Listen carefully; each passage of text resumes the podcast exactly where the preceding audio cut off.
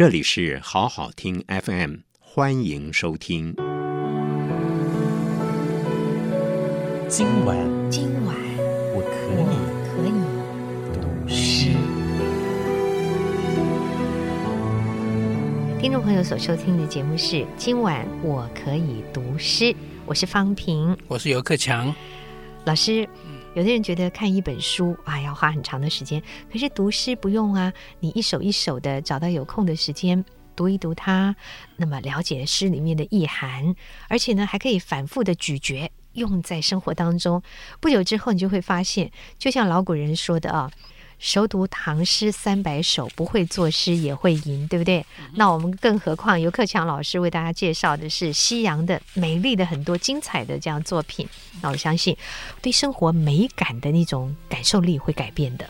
哎，我觉得方平，嗯，你在那个我们首播的时候，是你摘录了几句话，可不可以念给观众听一听？好，那这个呢，老师后来也放在这个部落格上面，特别老师把它写得更完美啊，说。诗歌是语言的艺术，是动人的灵魂风景。中外历代诗人绞尽脑汁，把语言压缩、切割、重组，以直藏被他人阅读时瞬间的爆发力，形同释放语言巨大的潜能，把人类灵魂的风景图画一幅幅地呈现在我们眼前。这就是诗歌能够感动我们的原因了。那么，今晚我可以读诗这个节目呢，嗯、老师就特别以中西诗作的交汇，跟大家一起来享受这个灵魂上的风景哦。对，欣赏灵魂的风景。那老师，今天我们介绍的是哪一位诗人？今天要介绍的也是一位鼎鼎有名的美国诗人 Emily Dickinson。我觉得你好像是一个礼拜美国，一个礼拜英国，然后 不过我们以后会有很多很多的哈、哦。对，那么这位女诗人又是一位。呃，性格算比较特殊，还是说老师大部分的诗人其实他的生命故事跟他的性格都比较特殊？像这位又是一个呃几乎是足不出户的这样一位女性。对，呃、我我先问那个问题，您先回答我是是不是大部分的诗人真的他的生活形态都比较特殊呢？我们起码看到目前为止，每一位都很特别。也许吧，诗人的第一个他的。感受力要特别敏锐嘛，不然他怎么能够写出那么优美的诗篇？他的生平是不是特别坎坷呀？那也不一定。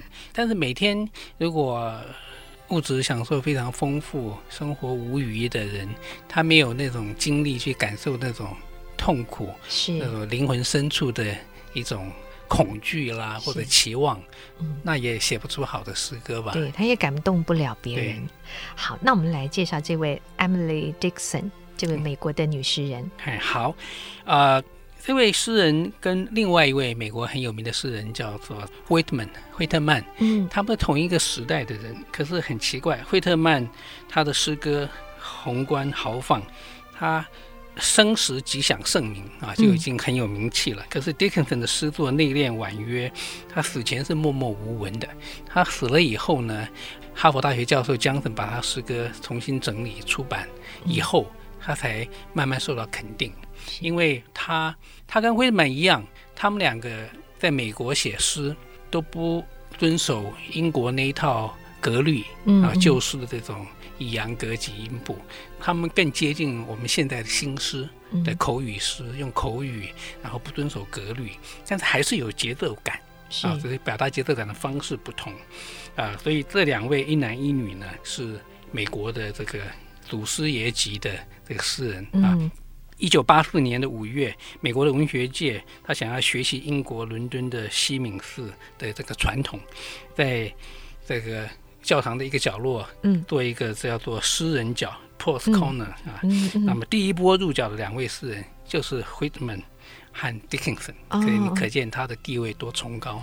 我们上个星期介绍拜伦，他是浪漫主义的典型。那么 Whitman 跟这个 Dickinson 这两位呢，他们都算是继承浪漫主义的这种风格啊，但是又开拓了。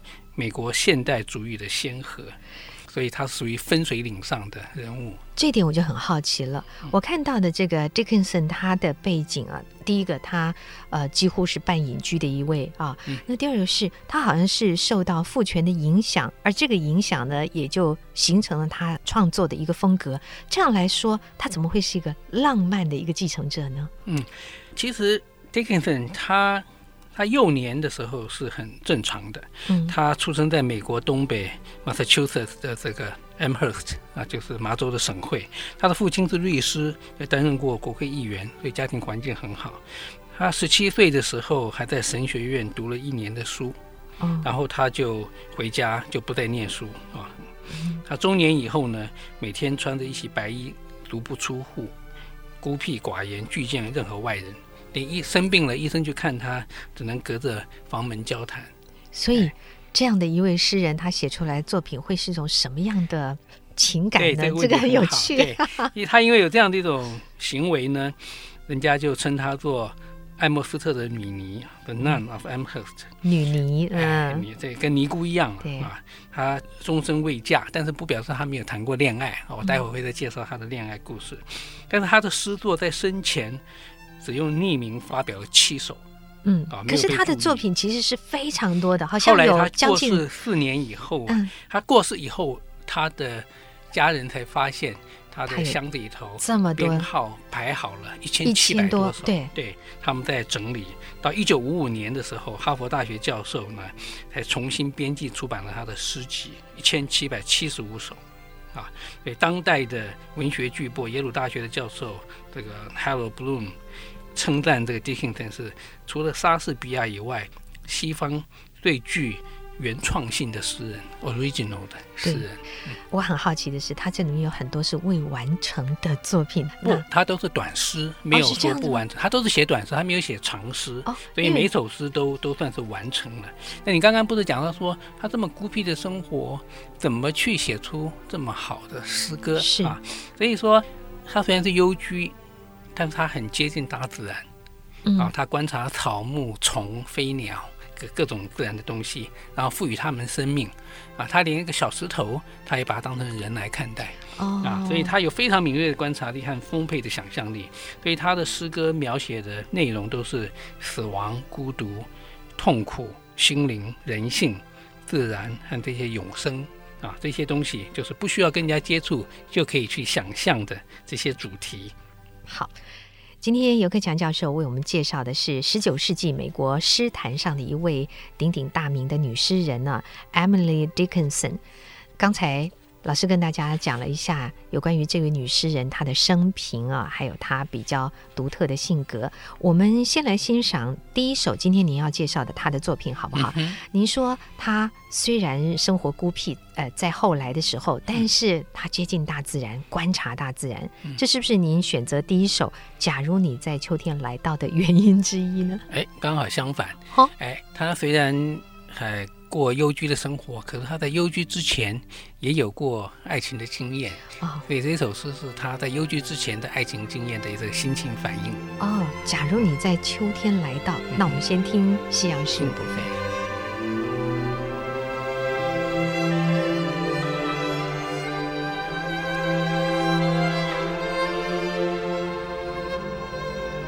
If you were coming in the fall, I'd brush the summer by with half a smile and half a spurn, as housewives do a fly.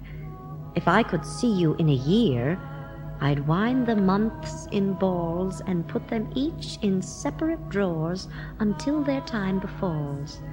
If only centuries delayed, I'd count them on my hand, subtracting till my fingers dropped into Van Diemen's land if certain, when this life was out, that yours and mine should be, I'd toss it yonder like a rind and take eternity.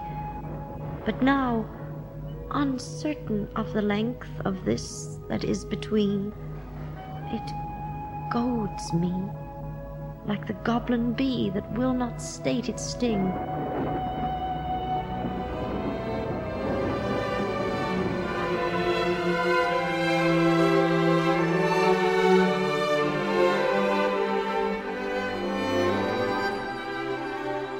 老老师，我有点好奇哦。我们刚才听这首诗，您说是 Dickinson 在他的这个幽居之前，他还有着一份爱情的时候啊，那创作的。可这里面怎么又是呃，如果主妇把苍蝇赶跑，就是他在情感中 哦，您指的是他一个动作吗？哎，他是指动作。啊哈。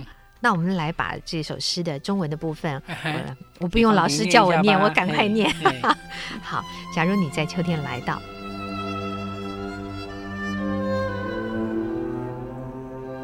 假如你在秋天来到，我就把夏季掸掉，半带微笑，半带轻描，如主妇把苍蝇赶跑。假如要一年才能见到你，我就把每个月盘成球形。放在不同的抽屉里，免得混淆了日期。假如只耽搁几个世纪，我就用手来数计，算到指头垂下，再也不能够举起。假如生命要先终结，你和我才能再相会，我就弃今生如敝屣，赶赴永生的行旅。但是不知何日何年，我们才能再相见。那感觉仿佛被魔风狂蛰，说不出的刺骨锥心。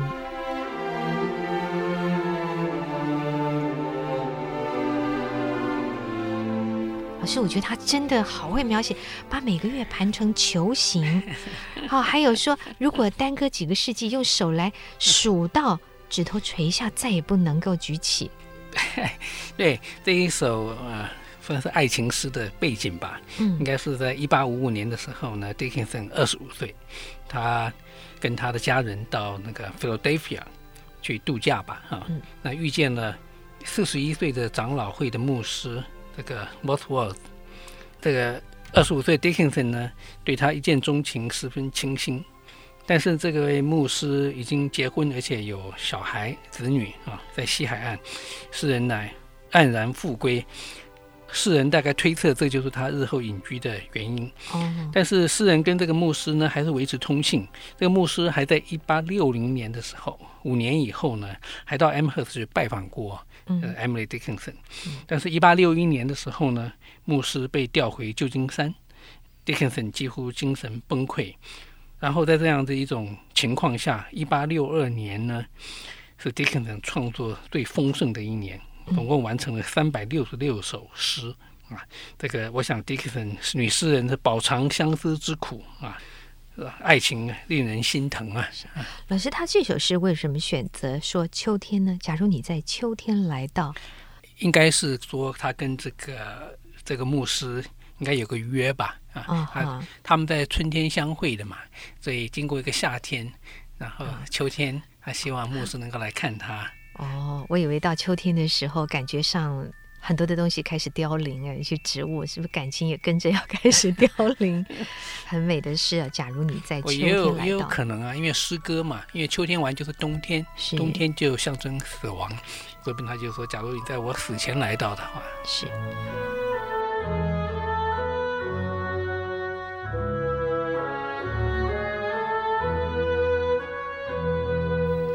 老师，我曾经读过一篇文章，介绍说，Dickinson 他的这个作品啊，因为他在十九世纪那样的年代，在美国啊，男性的这个意识是比较高涨的，就是父权社会还是存在在那个时候，所以呢，在那样的环境里，其实他的精神上也是有一种被压抑的感觉，结果也促成了他创作的一种原动力，是这样的吗？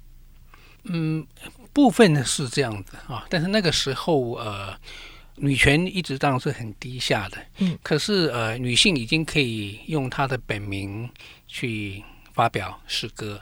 我们真的很难以想象，她居然原来是不可以用本名的吗？那个社会是封闭到这样的地步？对对，你不能想象那时候女权其实非常低下。其实女权呃，这个他们的抗争也是一个很长期的一个历史啊。所以要用一个不用自己的本名，用化名的目的是因为。如果是一个女人创作出这样的诗的内容是被，对，因为女人投稿去就会被拒绝，哎，他们根本就不接受女性的投稿，就是女子不应该有脑子的，就是了。对对对。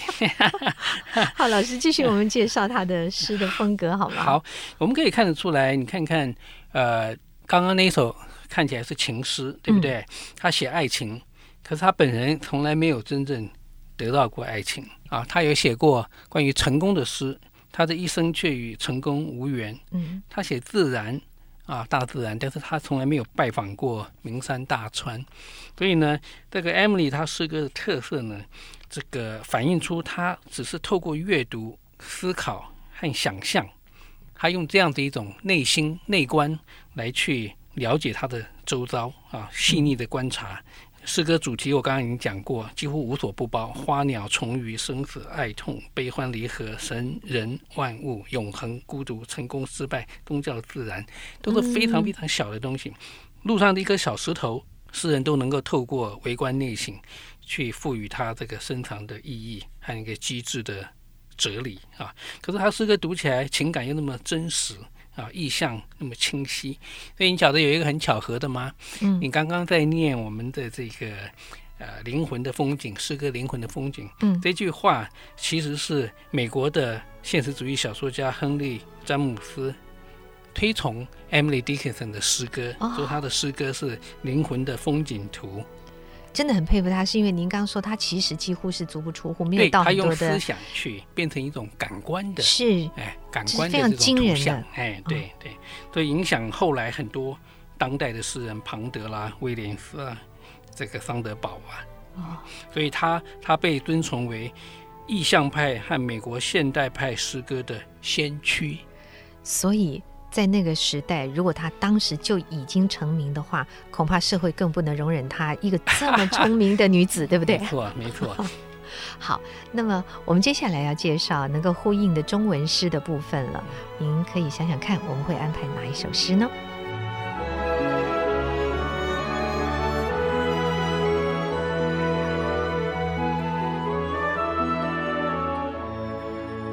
方平啊，嗯，刚刚我们听完了 Emily Dickinson 的所谓的情诗。假如你在秋天来到，你为我们听众找到哪一首能够跟它呼应的中文诗呢？意境要非常相近，是吗？好，选择了一首李白的《秋风词》，因为这里是秋天嘛，对不对？好，我们就看《秋风词》，那里面讲的是什么呢？是不是跟这个诗的意境很像呢？好，我们来读读看。《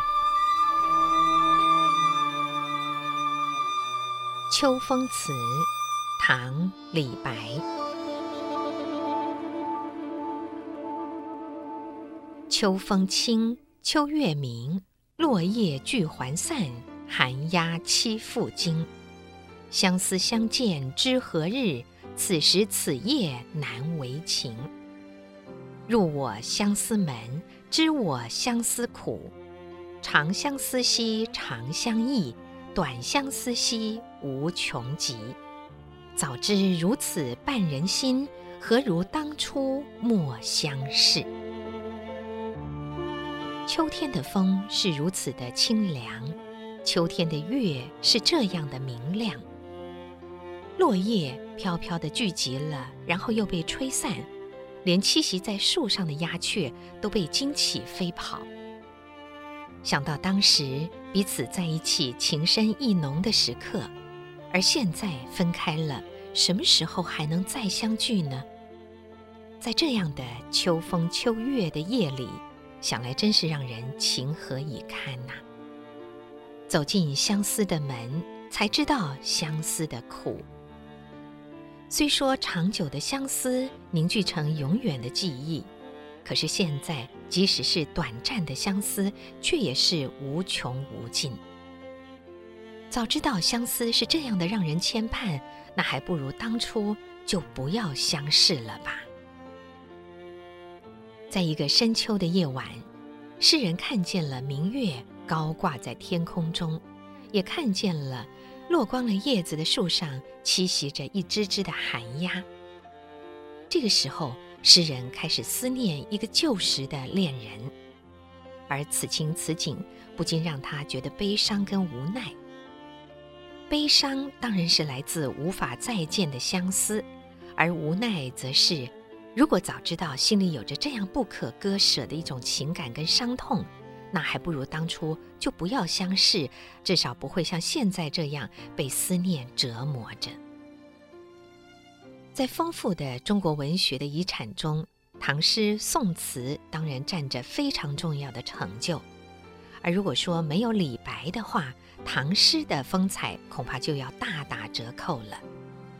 李白的作品中有这样的两句话，说是“星酣落笔摇五岳，诗成笑傲临沧州”。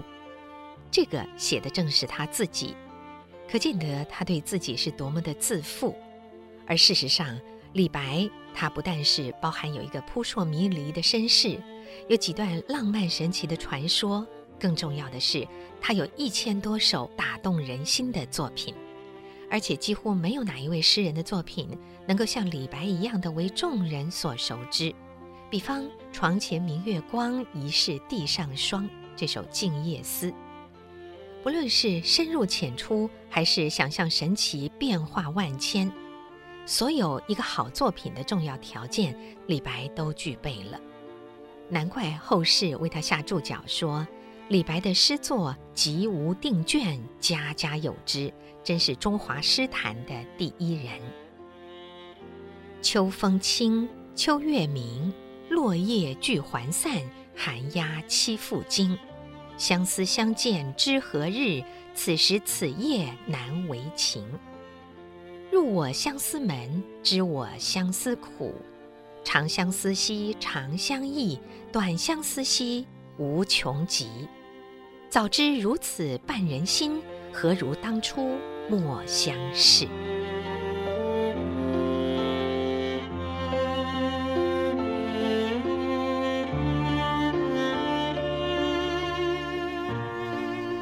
好，老师，这就是今天为朋友们介绍的李白的《秋风词》。好，听了方平这个。赏析李白的《秋风词》以后呢，我们再来和假如你在秋天来到做一个比较。嗯，这两首诗共同的地方，第一个都是秋天，谈 秋天；第二个人都是在谈相思，是啊，相思啊，知我相思苦，入我相思门，都是相思啊。假如你在秋天来到，嗯、也是相思。那我想到 Emily Dickinson 呢，她没有得到爱情。啊，嗯，他就是他有相思之苦，但是他没有得到爱情，嗯，但是他好像心甘情愿对于这段感情啊没有怨言啊。是，那你会不会想起我们现在很多年轻人，或者是看到很多成名的人，嗯，在一起的时候很好，一旦分手以后呢，就双方恶言相向，然后揭对方疮疤。嗯，我想起的是，呃，你记得前一阵子这个。报纸上登了很多文章，谈论胡兰成和张爱玲之间的爱情。是，好像他们分手以后，这个张爱玲写了很多文章骂胡兰成、嗯、啊，还还用还用一个小说《小团圆》啊来这个讽刺这个胡兰成。可是我觉得，对于一个不管是男性女性来讲，如果在爱情上他觉得自己是受伤的啊，很难能够就放在心里不谈了。我觉得。这样的修养很难很难，可是有时候也很好奇，就是说，当在爱情中的时候，那个爱情的付出是自己主动的，没有人逼你。那么，当有一天翻脸的时候，你为什么要去怨人家呢？我觉得人要这样来看自己的爱情吧。我觉得爱情有一个本质叫做心甘情愿嘛，是爱情不能够比像个天平一样，哎呀，我的爱比你多，所以你要怎么样还我多少，嗯、是，对不对？对。所以既然是心甘情愿的话呢，对于他什么样的一种结果，事事事情过后以后，呃，不应该再有仇恨，那么大的怨恨，对啊。可是要做到好难哦。因为人总是会为自己不甘心嘛，对不对？觉得自己委屈了啊。好，那么努力去做吧。如果朋友们在爱情中的话，我们就努力的让自己的爱情变得那么的美丽。即使它结束的时候，你要让它继续保持美丽，不要怨恨，那就是一个美丽。对，我这边突然想到这个 Dickinson 另外一首很有名的诗啊，嗯、我们就不介绍英文的部分，嗯、但是它中文的部分是这样的哈、啊：但愿我是你的夏季。嗯，怎么说呢？因为其实这个爱一个人就像夏天的太阳一样，能够毫无保留的散发自己的光和热。是，但是夏季一过去，爱情成为过往，象征死亡。这个冬天在秋天之后就会来到，嗯，但是夏季爱过的人还是无怨无悔。所以 Emily Dickinson，你看他他写过这么一首，只有八行，我很快念一下的一个短诗啊。但愿我是你的夏季，Emily Dickinson 这样说的。嗯、但愿我是你的夏季，而夏日终将远离。乐音仍萦回耳际，当夜莺与黄鹂鸟鸣已成寂。我要穿越坟土，为你绽放遍地的花朵成行，好好采集秋牡丹，那是我属于你地久天长。你看，他还是无怨无悔，心甘情愿。是，所以真的，如果说我们已经付出过一个那么的。诚恳的，或是呃一种非常巨大的爱情之后，何必因为怨恨，使得那个原来曾经有过很美好的那个爱情而变得很丑？你就不要再谈它了，放在心里，把好的那块留着。我觉得这才是一个聪明人。我觉得 Emily Dickinson 就懂。是是，不过也真苦，她终身就不再嫁了啊，真的是很苦。好，那么我们稍微休息一会儿，待会儿回来，请老师为我们介绍今天第二首 Emily 的作品。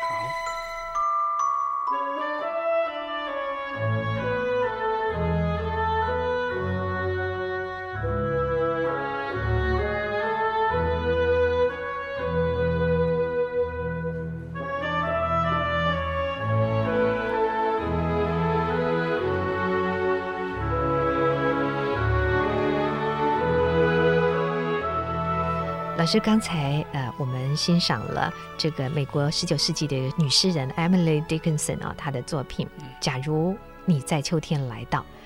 那接下来呢，老师，我们选择的这第二首，我就在想说，她其实是不是透过这首诗，已经在告诉大家，她为什么有那样一份坚定不移的情感，嗯，而且她用什么态度来守护着她心里那份情感？哈，对，好，这首诗叫做《灵魂选择自己的伴侣》。那我们先来听听英文的朗读。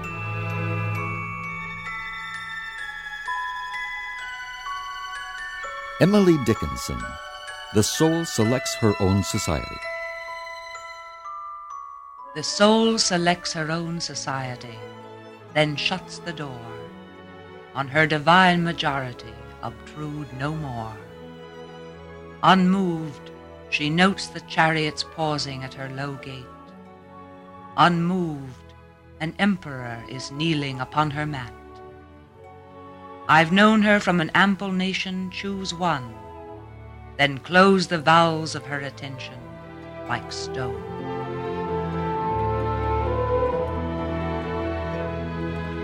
我还是一样的把老师所做的翻译啊，这首诗读一遍给大家欣赏。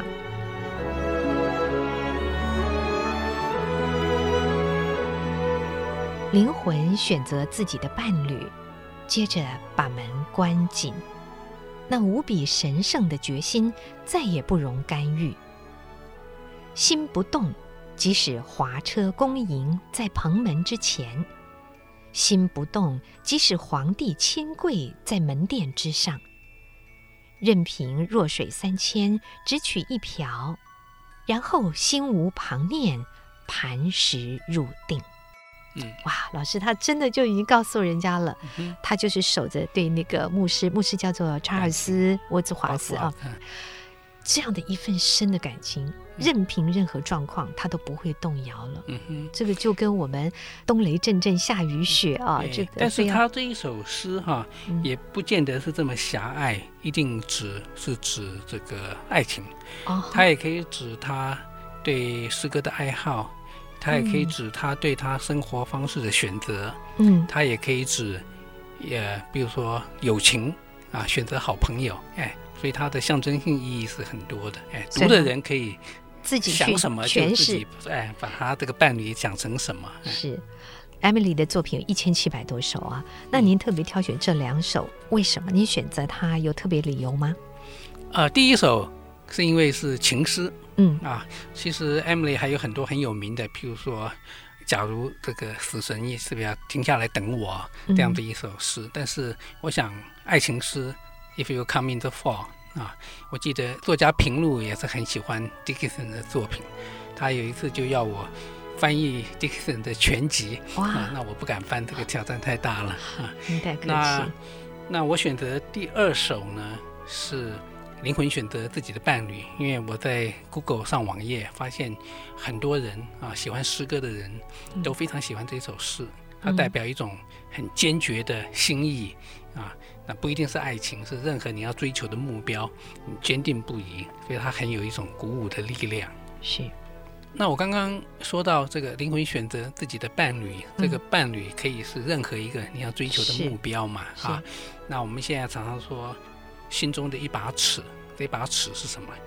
我在几年前吧，读到这个林怀民先生有一篇文章《自己的一把尺》，他的意境就跟灵魂选择自己的伴侣非常接近啊。他上面下面有几句话是这样的哈，他说：“纽约的朋友不时为我。”寄来《时报》的五评简报，读久了渐渐明白，不可尽信书。每位舞评家都有其偏好与立场，很难改变。不能高估一次成功演出的效果，也不能忽视长期累积的声誉。舞评的好坏与舞团的市场行销有关，与我无关。舞评挑剔的那场，可能我刚好满意至极；赞美有加的那场。我可能沮丧地回旅馆干酒，我有自己的一把尺，所以林怀民先生他这样子一种心情，就跟 Emily Dickinson 的灵魂选择自己伴侣是一模一样的。我觉得我们今天的社会其实尤其需要这样的一句话，或者是这样的一首诗，对，因为我们太多时候很多人事都是一窝蜂的跑。很少能够，尤其是公众人物啊，对不起，我忍不住讲那么几句，就是说，我们难得看到社会上有多少的典范，是让我们看见他是坚持他心中的那把尺，不论大环境或者是这个风潮怎么样的摆动，他都不受影响。如果多一点这样的人，或者我们自己每个人多学一点这样的。功夫吧，就是心中掌握好那把尺，不要因为外界的影响啊而改变自己的看法或者是心意，甚至于行动。那这个社会应该会美丽许多吧？对，我说，如果这个尺把它当成一种生命的意义，嗯，其实每一个人活着，他有不同的历程。有人出生，比如说啊、呃、很有钱的人家，有人出生这个很贫穷的人家，嗯，他们的人生历程一定不一样，所以他们的生命的意义也会不一样。每一个人有一把自己的尺呢，就是应该说，每一个人都可以找到自己生命独特的意义。是啊，所以我想在最后一定要再念一次给大家听吧，让大家重新的记住这首诗啊。是灵魂选择自己的伴侣，灵魂选择自己的伴侣，接着把门关紧，那无比神圣的决心再也不容干预。心不动，即使华车恭迎啊，就是再好的车子来迎接你，在旁门之前，心不动，即使皇帝亲跪在门殿之上，任凭弱水三千，只取一瓢，然后心无旁念，磐石入定。真的希望大家心里面都很清楚自己的生命要的是什么。那我希望你要的东西里不会少掉诗这件事。对，你现在了解我为什么选。这首诗的原因吧，是谢谢老师。好的，那我们今天的节目就在这么一首有意义的诗当中结束。谢谢朋友们的收听，听众再会，晚安。谢谢收听，请继续关注好好听 FM，记得帮我们分享给您的亲友，祝大家平安健康。